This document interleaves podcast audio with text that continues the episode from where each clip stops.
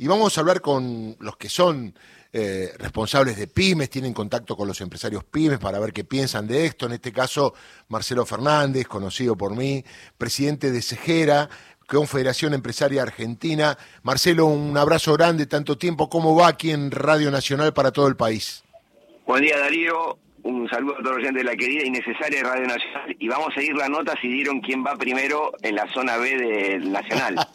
¿Y quién va primero en la zona B del Nacional? Eh, creo que el Club Atlético Chacarita Junior. Correcto, Marcelo. Escúchame, bueno, eh, a ver, te vi un ratito hace, hace unos minutos en Crónica, eh, muy muy comprometido con lo que viene y me parece bárbaro, y vos sos representante de las pymes, y está bueno que las pymes estén atentas, porque lo que se discutía era cuando iba a haber aumento para los trabajadores de las pymes, quién lo iba a pagar, quién se iba a hacer cargo, porque obviamente los dueños de las pymes tienen sus quilombos, digo, y aparece el Estado obviamente otra vez a auxiliar esa situación, ¿no? Sí, claro, bueno, justamente decíamos esto, ¿no, Darío? Porque sí, está bien que el sector privado obviamente debe hacer el esfuerzo porque el salario es consumo para la pequeña y mediana empresa, sobre todo en industrial y comercial. Es decir, que si la gente gana un salario competitivo, lo usa para eh, mover la economía. Pero claro, nosotros decíamos dos cosas. Una, el esfuerzo no fuera solamente del sector privado. Y lo segundo y más importante, Darío, es que no nos aumenten los precios de los alimentos. Correcto. Porque, eh, a ver, nosotros hicimos el esfuerzo y lo venimos diciendo y Radio Nacional me ha sacado infinidad de veces y siempre soy agradecido porque no solamente me saca ahora, sino que me sacó en momento del 2015 al 2019 que no me sacaba nadie. Pero bueno, y ahí podíamos protestar. A ver, pero Darío, vos fíjate esto, si nosotros le ponemos plata a la gente y después me aumentan los precios de los alimentos, no hicimos nada. O sea, lo único que hicimos es transferir más riqueza del 95% de, los, de las empresas del país que no estamos ni en la cadena de comercialización ni industrialización de alimentos, con lo cual no nos vuelve. O sea, les queda al 5%, a ellos mismos. Entonces, esto es lo más importante también que hay que resaltar. Fuera de la recuperación del salario, el esfuerzo del Estado, del sector, pero por fin que esta gente entienda y que no me vengan a criticar el acuerdo de precio, el congelamiento, los medios, porque si miras quiénes están detrás de ellos, te vas a dar cuenta quiénes son los avisadores. Claro, no les conviene porque ganan plata. Entonces digo, esto es injusto y esto es lo que tenemos que discutir como sociedad. Después te puede gustar fulano, mengano o mengana, pero nosotros no podemos este, obviar esto, que es cada vez que queremos reactivar la economía, aparecen los mismos de siempre y se quedan con la renta. Está claro, y decían los oyentes, ¿no? Que lo mismo que decís vos, decía una señora, muy bien las medidas, pero si no hay acuerdo de precio estamos complicados, porque lo que nos dan lo tenemos que gastar y a la larga eso va a generar inflación. Entonces, el tema es el rol del Estado también, que tiene que ser fuerte, duro y, evitar todo lo que pasó antes para controlar los precios, ¿no? Claro, Darío, y el Estado que hoy tenemos, porque vos no te olvides que tenemos propuestas este, políticas que hablan de tener un Estado más chico, es decir, un Estado que no controle, que libere todo. ¿Vos te imaginás lo que sería hoy un Estado libre que no que hiciéramos esto, ¿no? De recuperar el salario y que vos no tuvieras alguien que te dijera a los muchachos, paren, los voy a estar mirando a ver qué hacen con los precios, cuánto me van a remarcar la mercadería. ¿Te imaginas el desastre que sería? O sea, que harían lo que cualquier cosa y se quedarían con la renta. Entonces, esto es lo que tenemos que discutir, pero lo que tenemos que entender como sociedad, no solamente eh, quienes apoyen o no al gobierno, esto ya no es una discusión de un gobierno, Tal cual. esto es una discusión de la sociedad en su conjunto, Darío. Sí, no puede haber una democracia que no tenga un Estado fuerte, ¿no? Me parece que la presencia, sobre todo en el marco de la realidad, donde hay mucha pobreza eh, o donde eventualmente hay gente que necesita estar mejor, el Estado presente y la democracia funcionando con todas las instituciones, ¿no?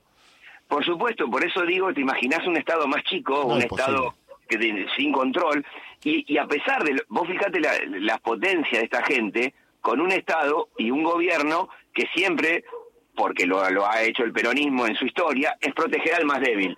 Vos fíjate lo que nos ha pasado protegiendo al más débil, protegiendo a, la pequeña y mediana empresa. ¿Vos te imaginás lo que sería si le sacamos esa protección? Los muchachos que hoy pueden hacer lo que quieren, porque dentro de todo, habiendo un Estado, igual hay libertad. Esto es lo que hay que decir, porque nos hablan de la libertad como si hoy no lo hubiera. Eh, a ver, eh, andar al supermercado, andar a cualquier lado y te das cuenta que hay libertad. Entonces, no nos engañemos, para que no engañen a la gente. La libertad existe. Lo que hay sobre la libertad es un control del Estado que hace lo que puede, porque lamentablemente hay una sociedad que no se da cuenta y avala estas cuestiones sin protestar en demasía, porque una cosa es irte a los insultos de un supermercado y otra cosa es no comprar nada, porque te están robando. Pero claro, vos entras con el changuito al supermercado vacío y no salís con el changuito vacío. Sí lo podés hacer en un shopping, Darío, porque si no, este loco del chin que me quiso cobrar este precio, me da media vuelta y no me lo compro. Ahora, la leche, el pan, el azúcar, el fideo, el arroz, o un pedazo de carne, o alguna cuestión para tus hijos, o una gaseosa, vos no podés decir que no, porque la tenés que llevar pero entonces convalidás ese precio. Con lo cual, está, bárbaro, está todo bien, pero digo, vos podés irte a otros lugares cuando nos dicen que los demás aumentamos, es verdad, pero resulta que vos me podés negar comprar el producto industrial que estamos haciendo porque no te gusta, porque te parece caro. Ahora los alimentos no, Darío. Marcelo, buen día. Gustavo Campana te saluda. ¿Cómo va? Gustavo, ¿cómo estás? Buen día. Marcelo, las medidas son obviamente una especie de, lo decíamos al principio, torniquete para frenar el flujo de sangre, armar un buen diagnóstico y, sanar a partir del 11 de diciembre. El asunto es si a los empresarios pymes estas medidas eh, tienen, llegan con un perfume de futuro, como marcando el camino, como diciendo, bueno, a partir del 11 de diciembre la cosa es por acá, por producción nacional, por salario fuerte, por tener demanda comercial para tener demanda industrial. ¿Tienen perfume de futuro las medidas que son absolutamente coyunturales? Sí, mira, a mí me está sorprendiendo el ministro de Economía, te soy honesto, este, porque veo que está queriendo sacar el pie de los impuestos sobre la producción. Me parece que es un brillante camino. Por supuesto que también quiere un Estado presente, como veníamos diciendo, y que tenga recaudación.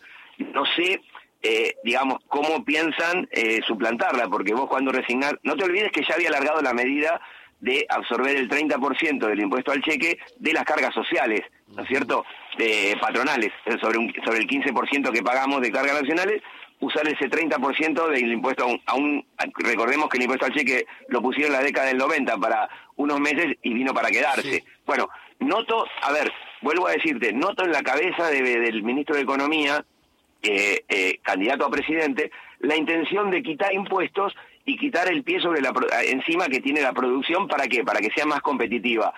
Eh, ojalá esto sea una, una realidad ojalá no sea un tema electoral. Me da la sensación que no porque vuelvo a decirte él él tiene que ir a negociar después y está haciendo esfuerzos fiscales muy importantes eh, y que ojalá se ataque sobre el 40% de la Argentina que no paga, y por ejemplo la renta financiera que no paga impuestos. Ojalá entremos en ese sistema y que entre todos mantengamos al Estado y que no siempre solamente lo mantengan aquellos que tienen que tener todo en blanco y estamos haciendo el esfuerzo fiscal de pagar nuestros impuestos. Marcelo, te mando un abrazo, nos vemos por San Martín en cualquier momento, un abrazo grande. Ojalá sea dando la vuelta, gracias. Muy bien. Marcelo Fernández, presidente de Cejera, Confederación Empresaria Argentina.